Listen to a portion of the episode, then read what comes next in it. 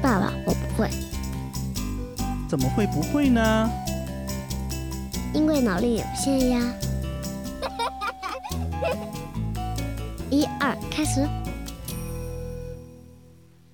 Hello，大家好，欢迎回到脑力有限，我是主播小脑。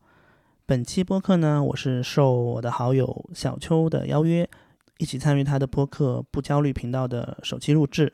小秋呢是一名作家，曾经他也是一名抑郁症患者，所以首期播客呢，他也是想和我一起来聊一聊关于他自己对于抑郁症的一些感受，以及他的一些过往经历。呃，由于我个人在我自己的播客当中多次谈及我个人的抑郁症的一些过往，所以本期播客在剪辑上我弱化了我个人的部分，更多的是以小邱的嗯分享为主。那么完整版本呢，大家也可以在小邱的播客不焦虑频道上面进行收听。那么下面就开始我们的播客吧。Hello，大家好，欢迎大家来到不焦虑频道，我是主播小邱。嗯，先自我介绍一下，呃，听声音应该大家能猜出来，我年纪已经不小了，三十五加，大龄，闲赋在家的待业青年，呃，现在好像六十岁之下都是青年，单亲妈妈，啊、无业游民。呃，曾经的抑郁症患者，呃，这样说说，估计很多听众都已经不焦虑了。跟我比起来，呃，也许你们会觉得自己诶还算好。那我具体的职业是做什么的呢？呃，其实我是一个写书的，从毕业之后我就没好好上过班，我所有的上班都是在偷偷的写自己的小说。然后最早在天涯上发表，就很幸运的出书了，就一年最早会出三本儿，呃，写了这么十来本书之后呢，就生孩子去了。生了孩子之后呢，就进入了整个人生比较低谷和焦虑的一个非常漫长的时期。那焦虑过后呢，再重新出发，嗯、讲过写作课，然后写过电影剧本、电视剧本。然后也卖出过影视版权，然后也写过网文，然后后来再做新媒体，再做自媒体，就开始经营自己的公众号。经营公众号呢，就完全治愈了我的抑郁和焦虑。嗯，最近呢，就总是觉得身边的人这几年焦虑和抑郁的特别特别多。有的时候，我们身边的闺蜜，大家聚会的时候，明明在聊很开心的事情，但是忽然聊着聊着，就聊到自己身上，就眼圈就泛红，那种在你熟悉的人面前表现自己脆弱的一面，要哭不哭的那个样子，我觉得让人是很心疼的，能明显看出来，对方这几年过得是非常不容易，而且有很大的心理负担。包括身边现在很多女性都在减肥，明明很多人已经很瘦了，九十多斤就想减到八十多斤，八十多斤胖个两斤就觉得哎呀不行，我腿又粗了，我不能这样。然后我就觉得，难道这个体重，呃，对我们苛刻要求成这个样子了吗？有必要吗？其他的美好我们就不感受了吗？嗯、再包括现在经济形势又不太好，那很多失业的，嗯，被迫呃下岗的，然后房子房价一降再降，但是贷款却不降的，就会让大家对收入有焦虑。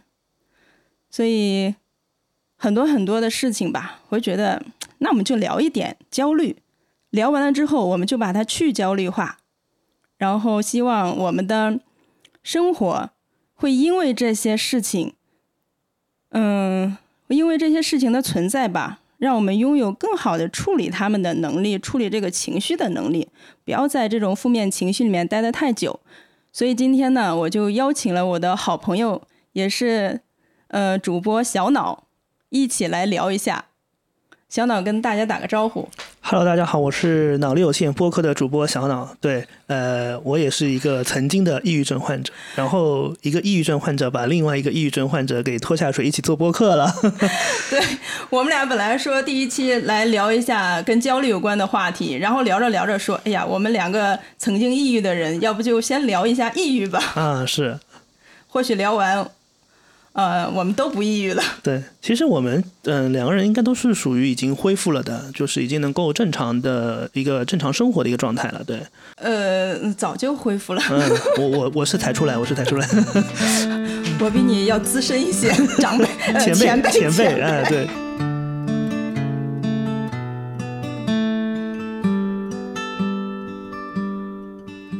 嗯、我的过程其实抑郁症该经历的很多状态都经历过，但是我没有就医过。嗯嗯、怎么说呢？我那几年是，是我主动提出来要离婚，嗯因为我感到在那段婚姻里面我过得不幸福，而且看不到希望。我整个人的性格在这段关系里面越来越变得越内向、越自卑、越没有信心、越恐呃越就是害怕社交，卑微一点可能是，对，越卑微越害怕我的一个什么举动让别人不开心了，然后过得小心翼翼。但其实我不是那种性格的人，我本身是水瓶座的，比较大大咧咧，比较热爱自由，喜欢交朋友，喜欢大口吃肉、大口喝酒的那种人。所以那段关系就是让我觉得像一个茧房一样，越来越紧，越来越紧。我在里面就是呼吸都很难，再加上其实经济状况也是当时很大的一个原因。没错，嗯，嗯，综合各个方面吧。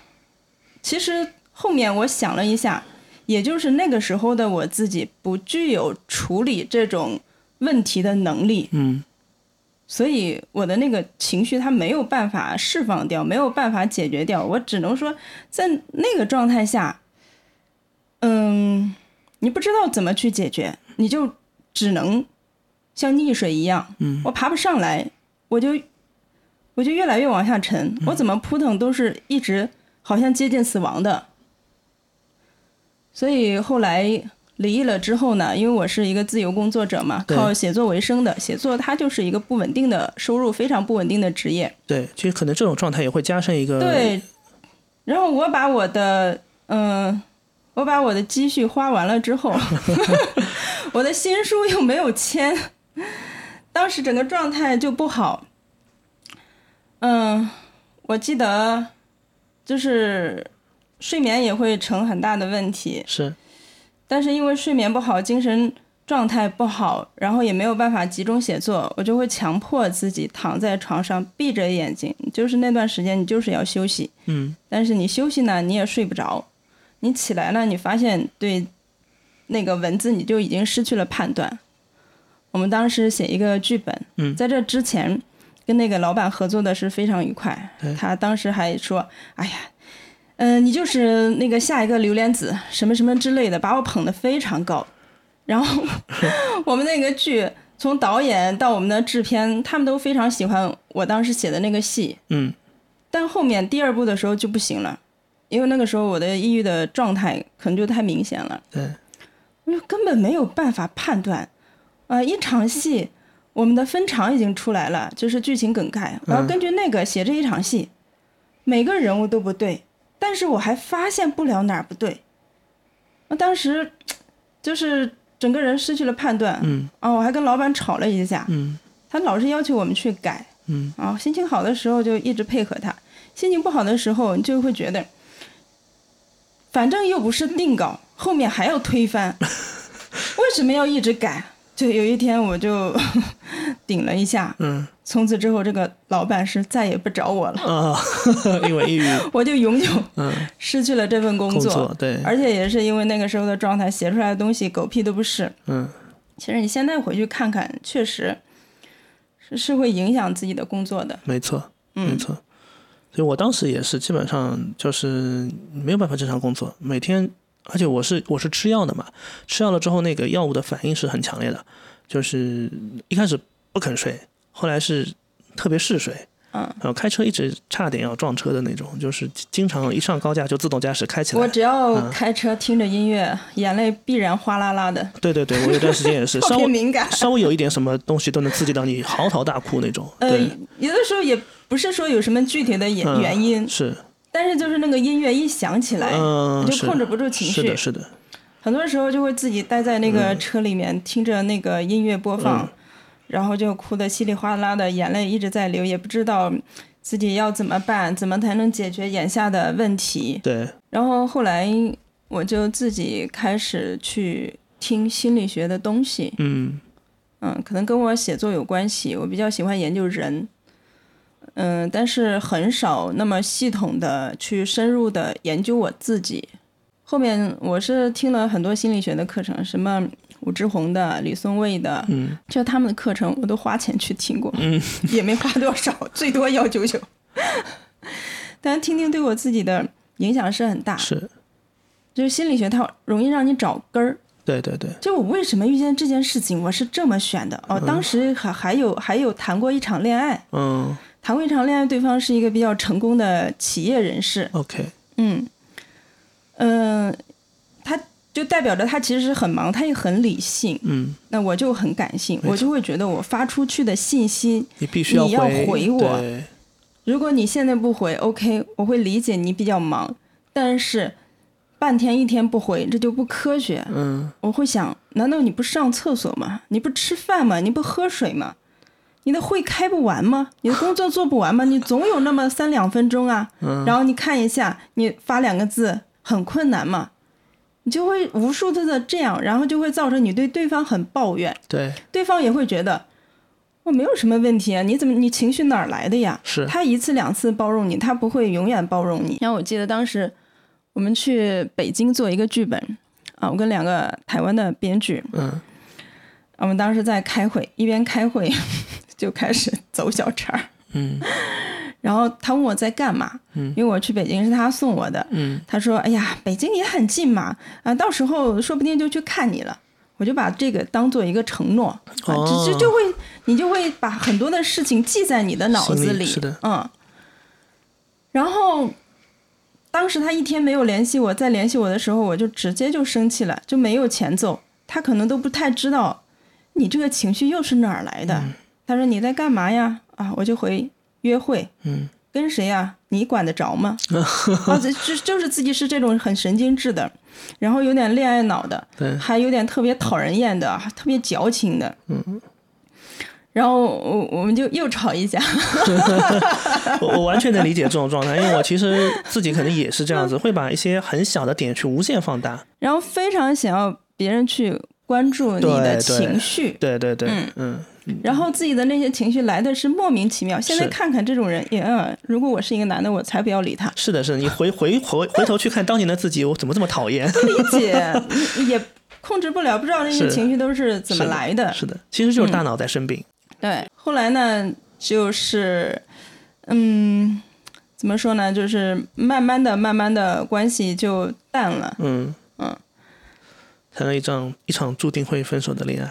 对，然后，嗯，当时就是情绪会特别敏感，分手的时候自己深更半夜的啊，越越想越伤心，越想越难受，跑到自己的那些自媒体平台上，有有小号的那种，悄悄的去写一些东西，自己再来回的去看看，有的时候翻翻以前写的，一边觉得哇我好有文采，一边觉得，哎呀我怎么这样？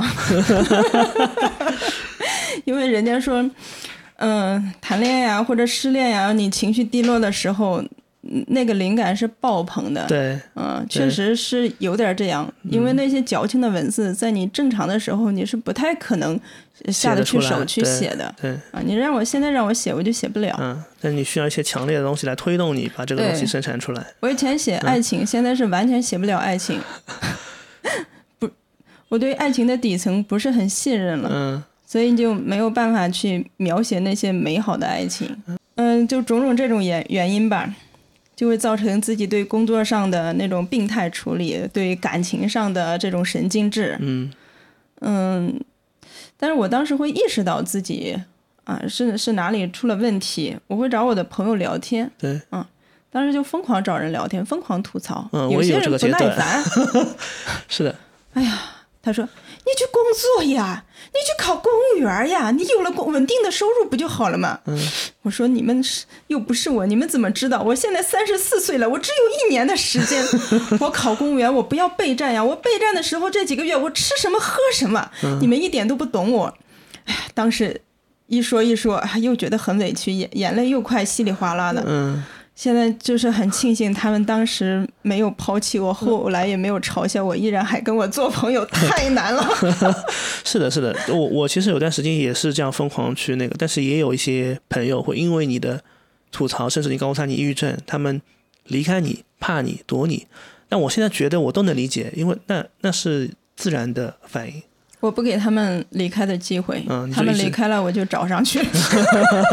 其实当时呃，走出来还有另外一点，呃，另外一个人对我也是有很大帮助的。他是有学过一点心理学，嗯在研究这个东西。当时他住在我隔壁的隔壁，我们都是无锡作协的，会嗯有那个读书会什么的，这样认识的。对，那我知道他有这个身份之后，我就会去找他聊天啊，人家也不收费，还挺好的。所以我找他聊天的时候，他会给我做一些那个心理学的那种那那种叫什么呀？活动一样，他给我一个图片让我看，嗯。说你先看到什么，呃，后看到什么，或者说，嗯、这些牌你选出来你想选的那些怎么，然后他根据这些牌上面的那些画面来分析你当时是处于一个什么心理，嗯。嗯，然后他给我的判断就是，其实我很清楚自己的问题和原因在哪里，嗯，我是一个比较清醒的抑郁症患者，对，并不是非常的严重，但可能是轻中度吧。嗯。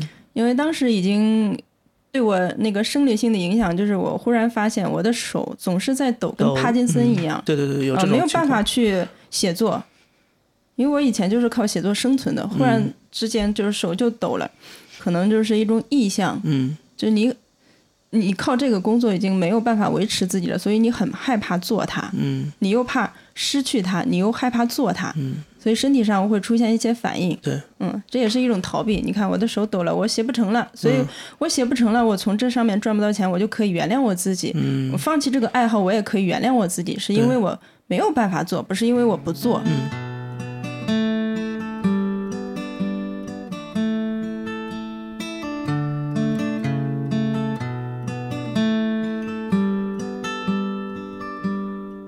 刚才在聊的时候，就脑海里忽然闪现到那几年，就有一个影像，因为一提到这个抑郁的那几这那几年，我脑子里出现的就是一个小黑屋，嗯。嗯，我就会觉得我在那种环境里面，当时我住在一个公寓，嗯。公寓就是复式的嘛，底下是客厅，上面是卧室。我那个卧室就通常会透光也不太好，嗯就觉得自己身处在那种黑暗里。我在那边就开始在听那种心理学的东西，嗯一直找啊，我为什么是这样的？然后慢慢哦知道了，可能就是小的时候其实并不是很缺爱。但是会认为自己缺，认为别人给的不够多，认为父母对自己的关心不够，所以总想在身边的人，嗯、尤其是，嗯、爱的人，他会给予你更多，嗯连你的细微情绪也能照顾到。嗯但这种东西本来就很苛求，对，嗯，没有对人家凭什么对吧？凭得不？到的话，你的情绪就立刻上来了上来，是所以是其实是自己的问题。是的，是的，是嗯的。而且我前段时间也正好有这样一个机会，接触了一个心理医生，他是他是做咨询的，也是我们单位虽然给我们找的一个福利，然后我就跟他聊了聊。其实我以以往有个点，我其实我从来没有注意到，因为我说我说我其实是一个老好人人设，我特别会去讨好别人，别人给我提各种无理的要求，我都会满足。嗯，我说我对，我不太会拒绝别人。嗯我说我一直想去改变自己，但是他跟我提了个点，他说你为什么到现在一直不改变？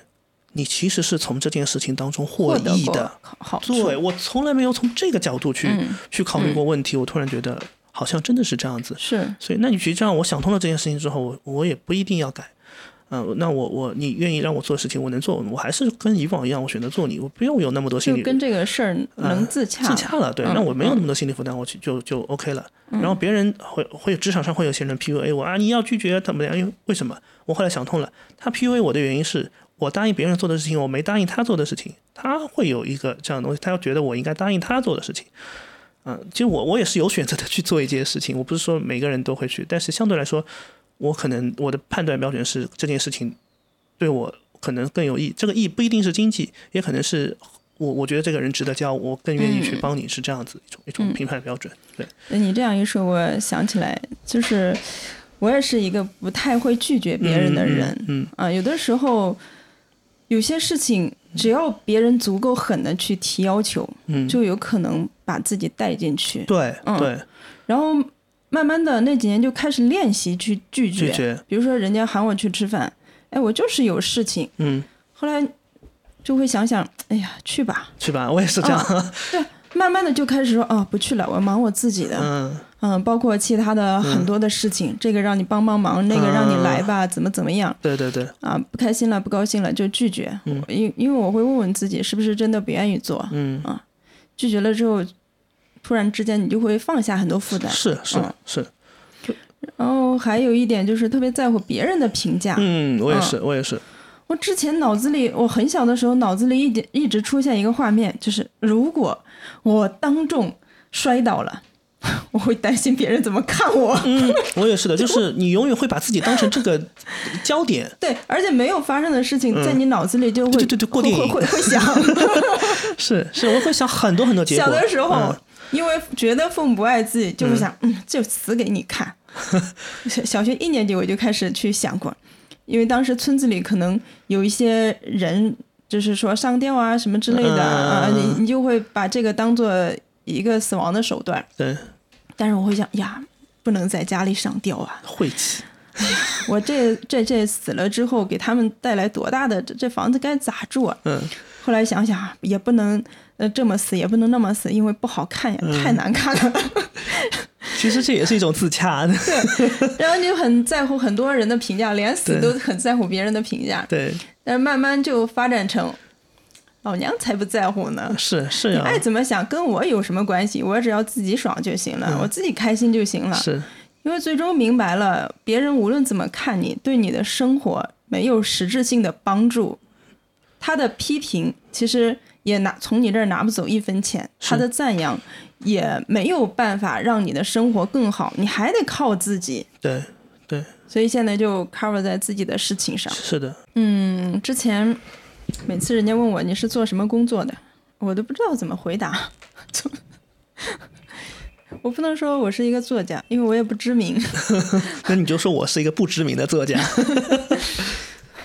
我说我是自由撰稿人，人家就人家就会觉得你没有工作，但是其实每天也在写呀，对，每天也在很自律的上班儿。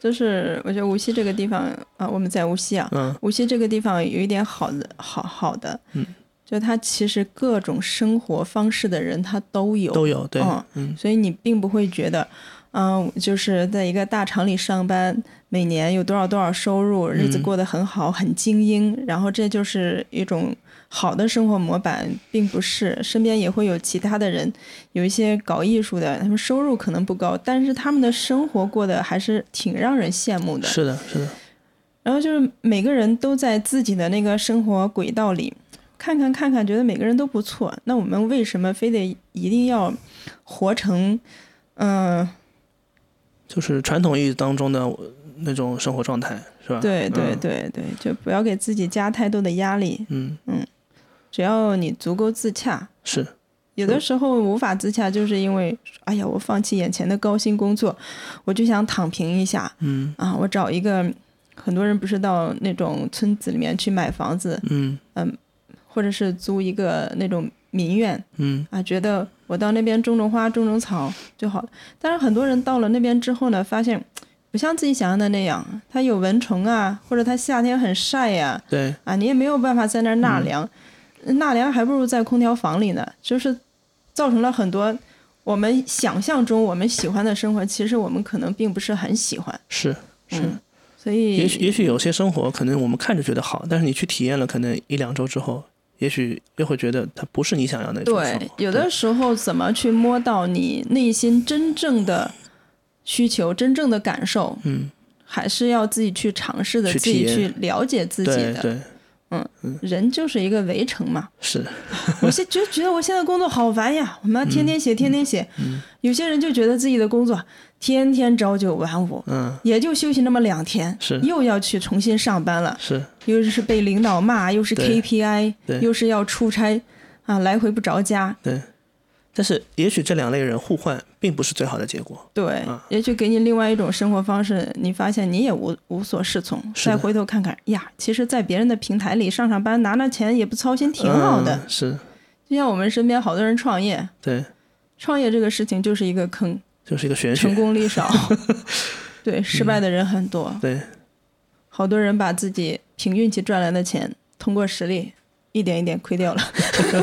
前之前听到一个段子说，嗯、我创业辛辛苦苦，呃，好好多年亏亏了几百万，啊我我我把钱放在 A 股里面，也也轻轻松松轻轻松松亏了。几百万。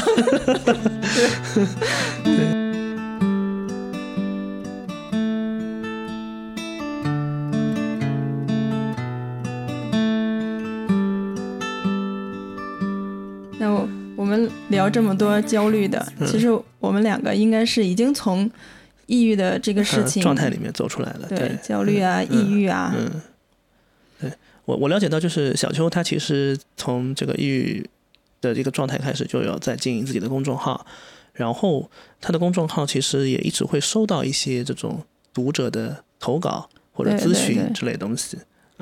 对，我的抑郁症也是公众公众号治好的，就是一忙治百病嗯，啊！我原来不是说那给人发一个信息就盯着人家什么时候回嘛，对，就后来发现别人给我发的信息我都没有空去回，有的时候以为自己回了，对，一年回复，对，就是信息太多了，每天工作太多了，处理的杂事太多了，你根本就就对这件事情，所以也就淡然了。是的，是的，就是你经历过别人的事情，你才知道究竟是什么样的一种状态吧。嗯，那我自己的公众号呢，我们是写很多故事的，对，嗯，有最近是主要是经营一个栏目叫七分钟茶馆很多人会把自己的困惑，嗯、以来信的方式或者倾诉的方式说出来，那我们就会给别人提点建议，未必有用，不成熟的建议予参考。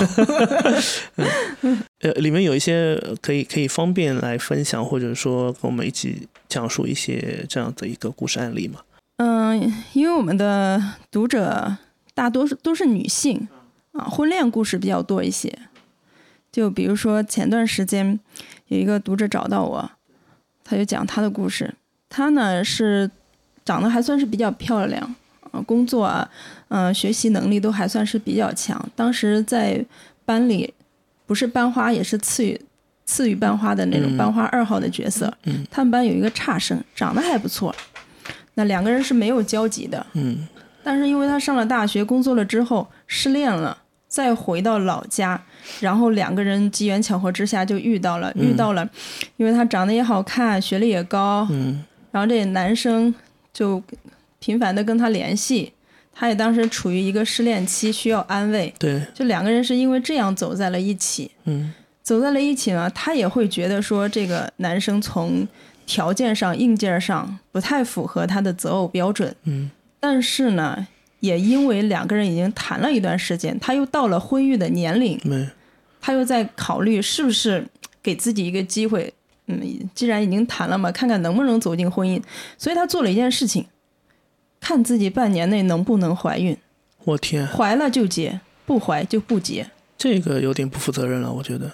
对，然后她怀孕了。嗯他们就结婚了。嗯。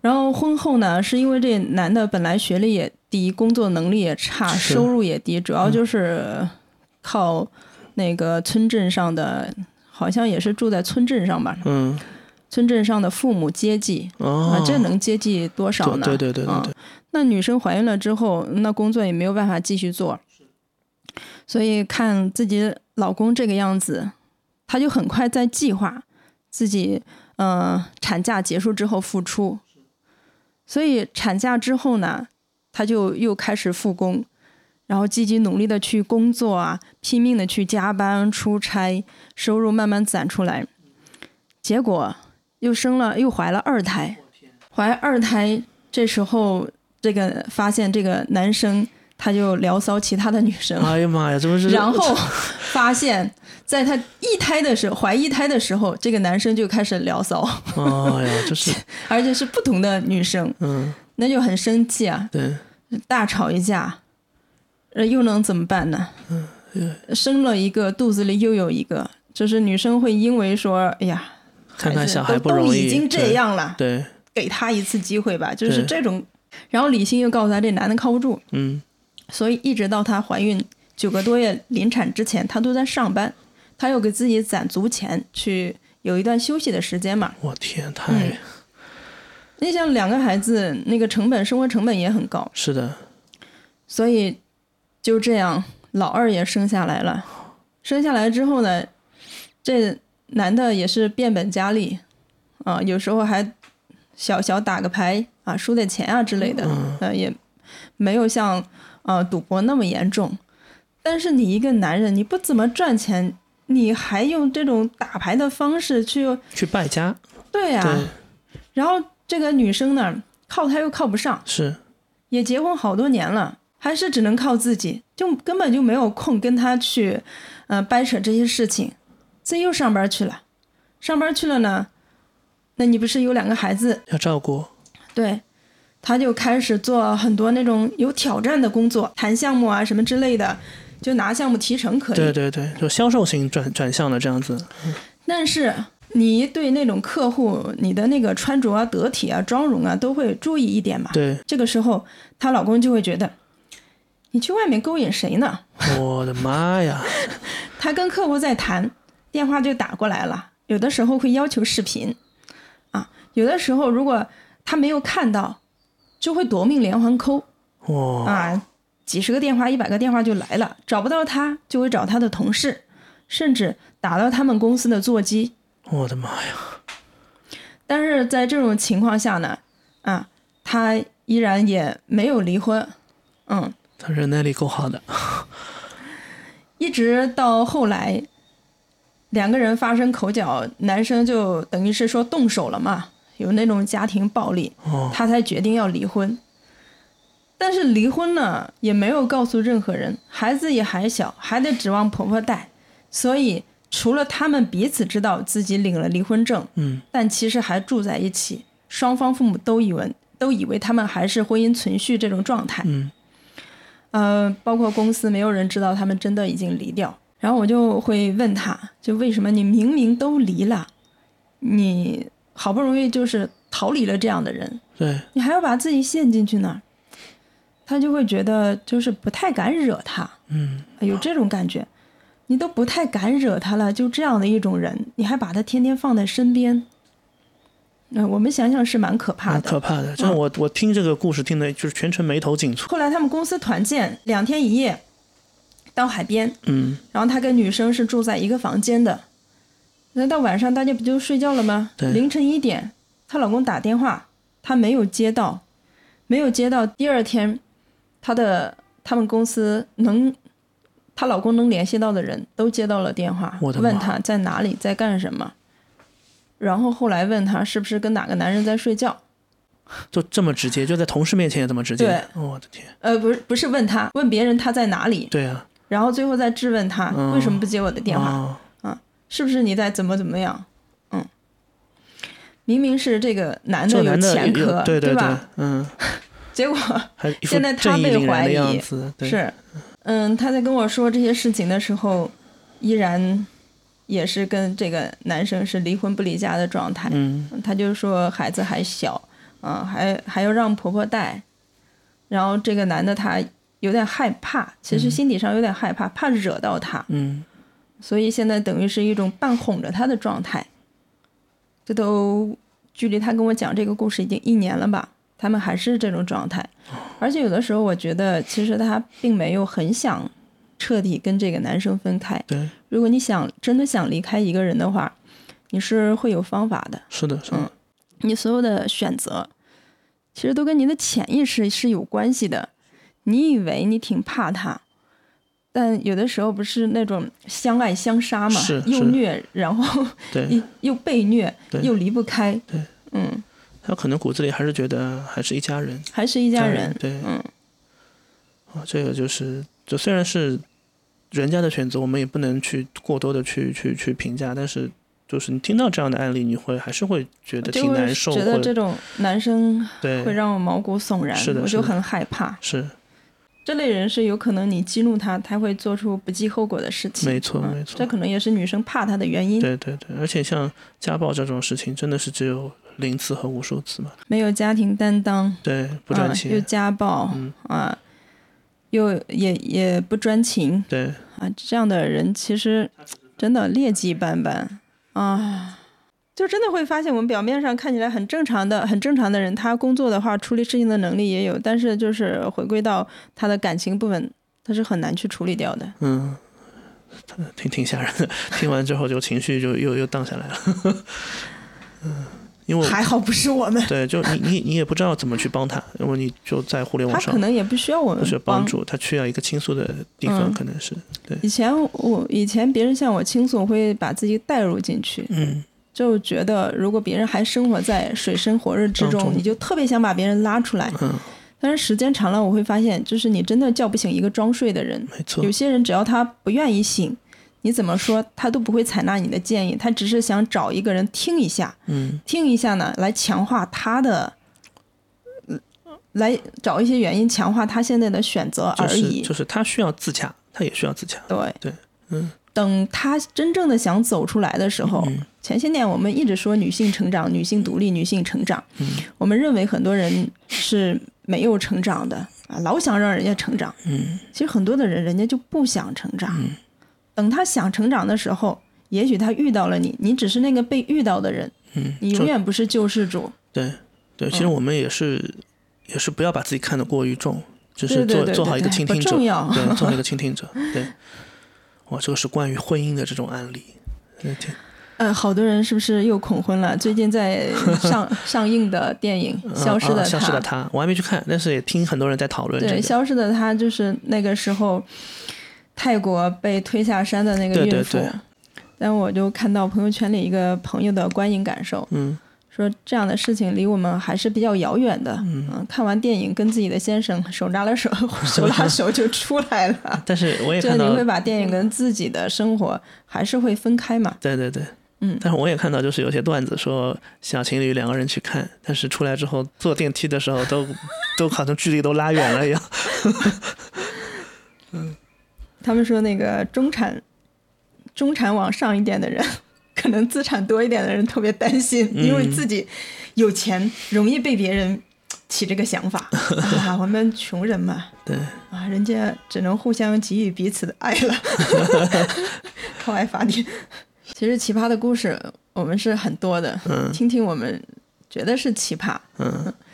但其实每个人都有自己的生活，每个人可能也有自己的原生家庭，他的婚姻也许就是治疗他他那个原生家庭伤害的一部分。我有的时候在想，这个女生为什么离不开她这样的老公呢？嗯可能就是这个老公那种夺命连环抠啊，那种冷暴力，嗯那种各种不负责任，反而让她觉得说，这个人他需要我，他离不开对我，对对我需要这种依恋感。嗯嗯，他一定也是，就像我我我的心理医生跟我说，其实你是从中获益的。嗯也许他在这个过程当中，他也收获到他想要的东西。对，所以聊聊其实也没有什么可抑郁的，对对对因为我们认为抑郁的那个部分，嗯、就像你说的，哎，我们有可能就是一个获益者对，啊，只要我们看到了这一部分，嗯我，们就没啥好在情绪上扩大的。是是，所以现在从抑郁的状态里面走出来，反而就觉得天地都宽了，嗯，看啥都顺眼，是的，看。啥都没有过不去的坎儿，特别算什么呀？对，我就觉得特别包容，现在自己 特别包容。包容自己。嗯，我经常说勇于放弃。是是是，该躺就躺。今天我们就从一个焦虑的这个话题，就聊到了抑郁，嗯因为我们两个主播都有过这样的经历。但其实，嗯，我们想说的就是没什么大不了，对，没什么大不了。嗯，爱咋咋地吧。是，小岛说让我收，让我收个尾，收个尾怎么说呢？说那些鸡汤的话，嗯，觉得意义也不是很大。就主要我们现在不在这个情绪比较荡的点，我们矫情不起来的。没关系，嗯，抑郁就抑郁。我今天就不想干活，我就躺平。我要就想哭，我就哭。对，嗯，嗯，我要是觉得我想发脾气就发，是的，我也不会说因为我发了脾气，我去苛责自己，我怎么能这样？哎呀，我我对人家不好，没关系，没什么大不了的，这都是时间过去了，事情也就过去了。对。就我之前我的心理医生就跟我说，他说你遇到情绪，你先接纳它，你就嗯不要抵触，你先接纳它，接纳了之后再考虑怎么样去走下一步去应对。我们就是个普通人，嗯，不要把自己放在很高的位置上，觉得我一定要处理好所有的事情、所有的人际关系、所有的情绪，对。不需要，我就不要处理。对，嗯。嗯，可能随着时间淡了爱咋咋淡了就淡了，对。今天就到这里，非常感谢所有人的聆听，祝大家今晚都能睡一个踏实觉，嗯，爱咋咋地。好，也感谢小邱老师的邀请，呃，也欢迎大家，我打个广告，欢迎大家也来收听我们脑力有限啊，脑力有限，对。然后我们之后也会不定期的可能会串台聊一些有意思的话题啊，希望大家持续关注我们。那我们今天就到这边，好，拜拜，拜拜。对。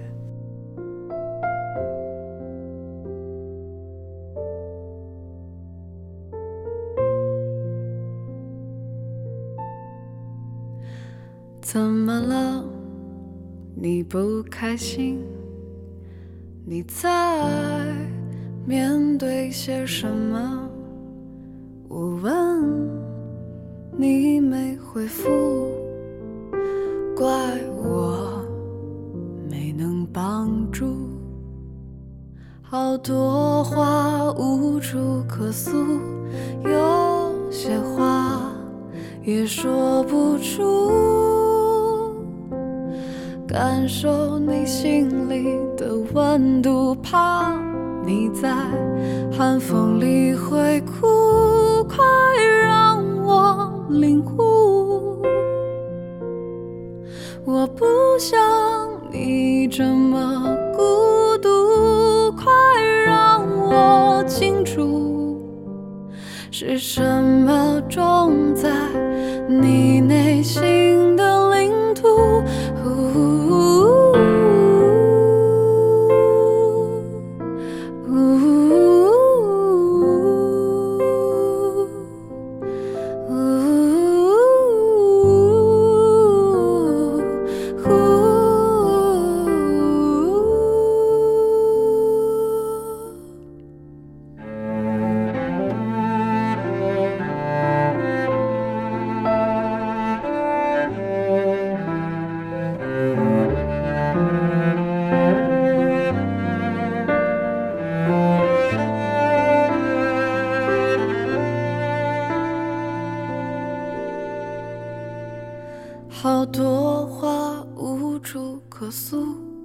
有些话也说不出。感受你心里的温度，怕你在寒风里会哭，快让我领悟。我不想你这么